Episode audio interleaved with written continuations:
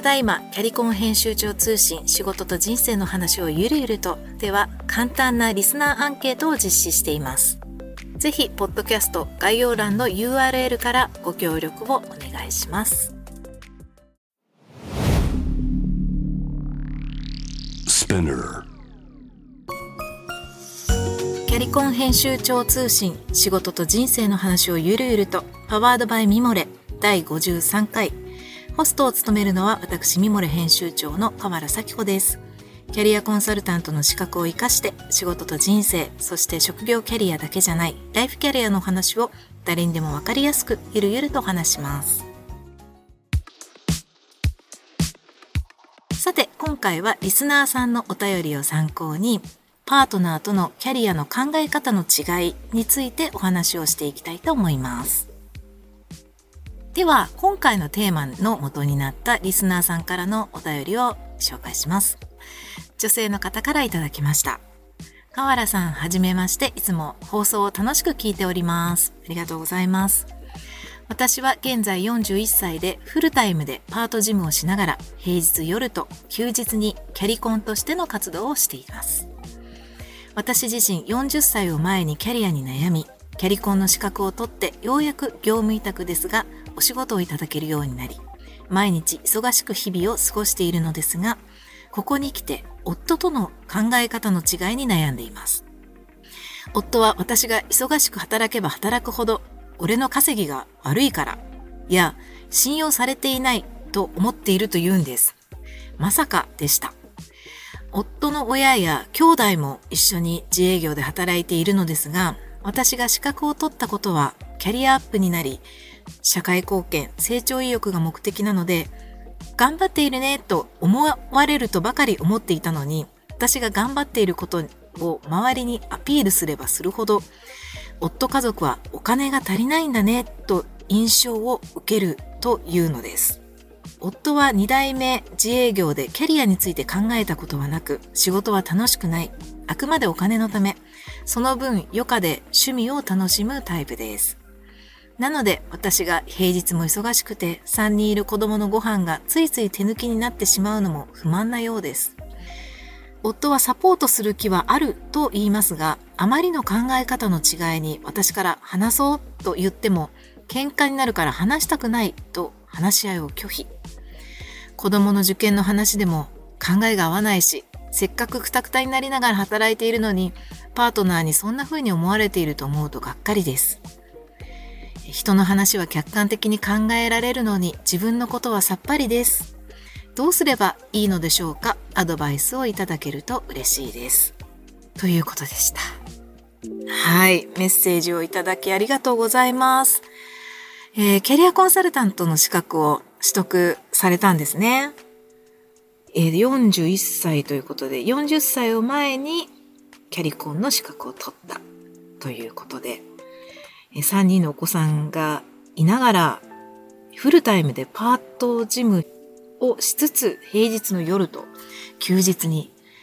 キャリコンとしての活動をしています。すごいですね。頑張ってますね。お子さん3人いながら、平日忙しくて3人いる子供のご飯がついつい手抜きになってしまうなんて、ご飯を提供してるだけでもう自分を褒めてあげてほしいです、私は。私なんかね、手抜きがデフォルトみたいな、急に小声になっちゃいますけど。なんかそこで自分を責めるとか人から責められるっていう発想がないです。もうご飯を提供してるだけで、私って頑張ってるなって思うようにしてるんですけれども。はい。でも、それでも、ね、旦那さんは不満なんですかね？いやー、これね、難しい質問だなと思って考えたんですけど、やっぱりそのキャリア感っていうんですかね、お仕事感において、この相談者の方と旦那さんですね、夫婦間で、まあ、価値観がすごく違うんだなというふうに思いました。えー、夫は2代目自営業って書いてありましたけれども、仕事は楽しくなくて、あくまでお金のため、その分余暇で趣味を楽しむタイプ。うん、なんか、まあ仕事イコールライスワークというか、やりがいではなく、生活する収入を得るために仕事をするっていう考えなんですね。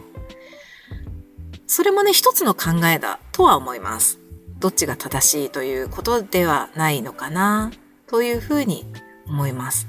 はい。一方でこの相談者の方は、えー、フルタイムでパートで事務をしながらキャリアコンサルタントの資格を取られたということで、資格を通して社会に貢献したい、自分自身も成長したいっていう気持ちがすごく強いんだなというふうに思いました。素晴らしいですね。どうしてそれなのに理解してもらえないんだろうって憤る気持ちも、うん、わかります。はい。まあ、夫は二代目自営業って書いてあるので、きっとね、その、育った家の価値観みたいなのも結構あるのかなと思いました。まあ、自営業のお家で育って、お父さんとお母さん一緒に自営業をやられていたのかわからないですけれども、そのお仕事を、に、まあ、やりがいを求めるのか、まあ、ライスワークとして生活する収入を得るのか、あるいはその家の中で自営業を、まあ、していくっていうことで、お母さんの方はもしかしたら家の仕事に専念する、あるいはそれを中心に家事育児はほぼお母さんが担っていらした。そういう価値観の中で旦那さんも育った可能性があるのかななんていうふうに思いながら読みました。ね。そうなんですよ。夫婦って結構価値観が違うことってありますよね。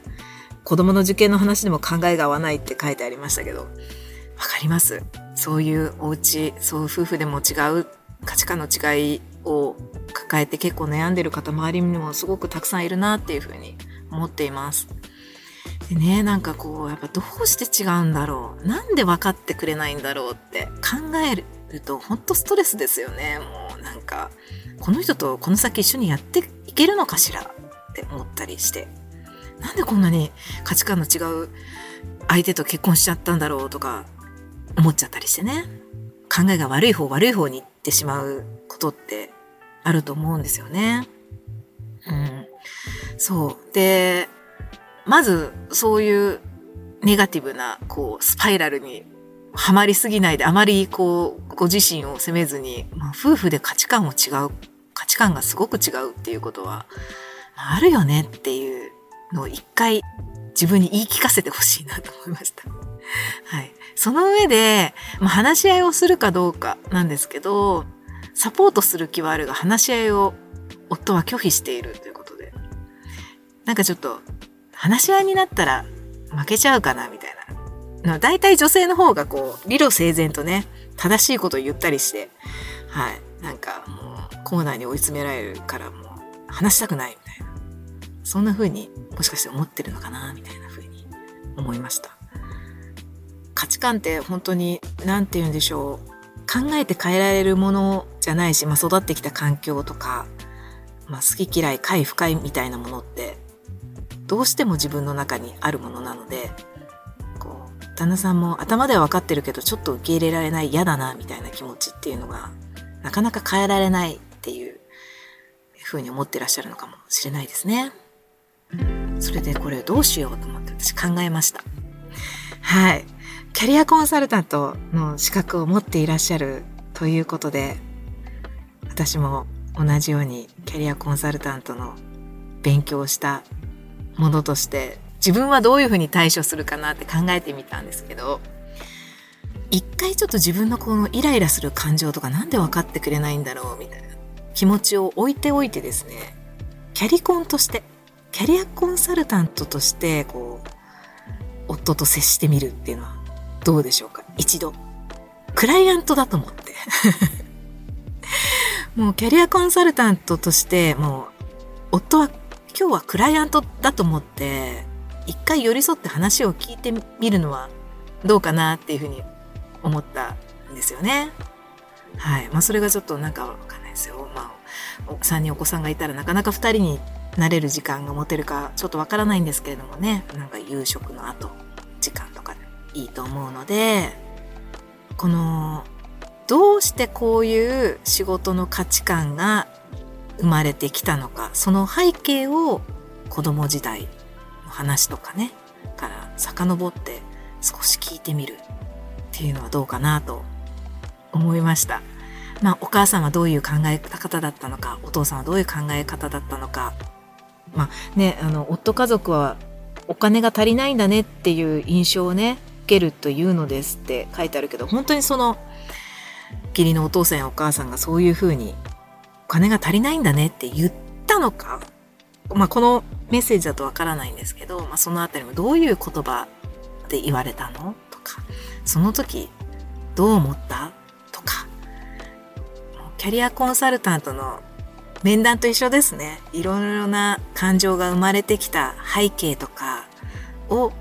質問しながら引き出していく。この旦那さんの中でこうくすぶってる思いみたいなものっていうのが何なのかっていうのを、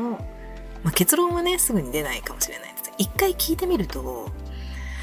キャリアコンサルタントとしてね、活動されてると思うので、クライアントと同じように、なんか硬かった態度が急にね、なんか最後の方になったらなんかすごい軟化して、考えが整理できて、少しこっちの話も聞いてくれるようなムードになったりとか、あるいは考えが整理できることで、まあこういう部分だったらサポートしてもいいと思ってるよって逆に言ってくれたりとか、するんじゃないかなって思いました。こう何が嫌だなって本当は思っているのかっていうのを探ってみるっていうのはどうかなと思いました。キャリコンプレイですね。家庭内キャリコンプレイ。これね、結構、あの、子育てとかにも使えると思うんですよ。私もなんか子供がいるので、本当に、まあ普段あんまり怒ったりしないんですけど、そんな私でも頭に血が昇ることって、まあ何回かあったんですよね。だけども、どうして約束が守れないのか。どうしてやる気が出ないのか。っていうことを、どうしてそうなのかを寄り添って話を聞いていくことで、一緒にこう考えてみるっていうかもう、相手に子供に自分で気がついてもらうっていう、このキャリコンプレイって 名付けたいと思うんですけど、ね、あの家族の当事者として向き合うのではなく、クライアントとして家族に向き合ってみると見えてくるものがあるのかもしれません。いかがでしたでしょうか？なんかお役に立ててたらいいなと思います。同じキャリアコンサルタントのね、資格を持っていらっしゃるので、本当にね、3人のお子さんを育てながら活動されていることも本当に尊敬していますし、ね、めげずに頑張っていただきたいなっていうふうに思っています。あの、応援しています。はい、メッセージありがとうございました。今回はこの辺でお時間です。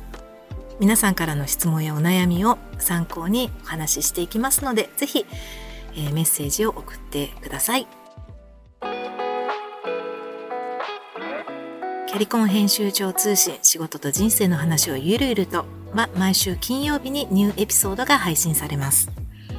ミモレ、スピナーのほか、Apple Podcast、Amazon Music、Spotify など主要なリスニングサービスにてお聞きいただけます。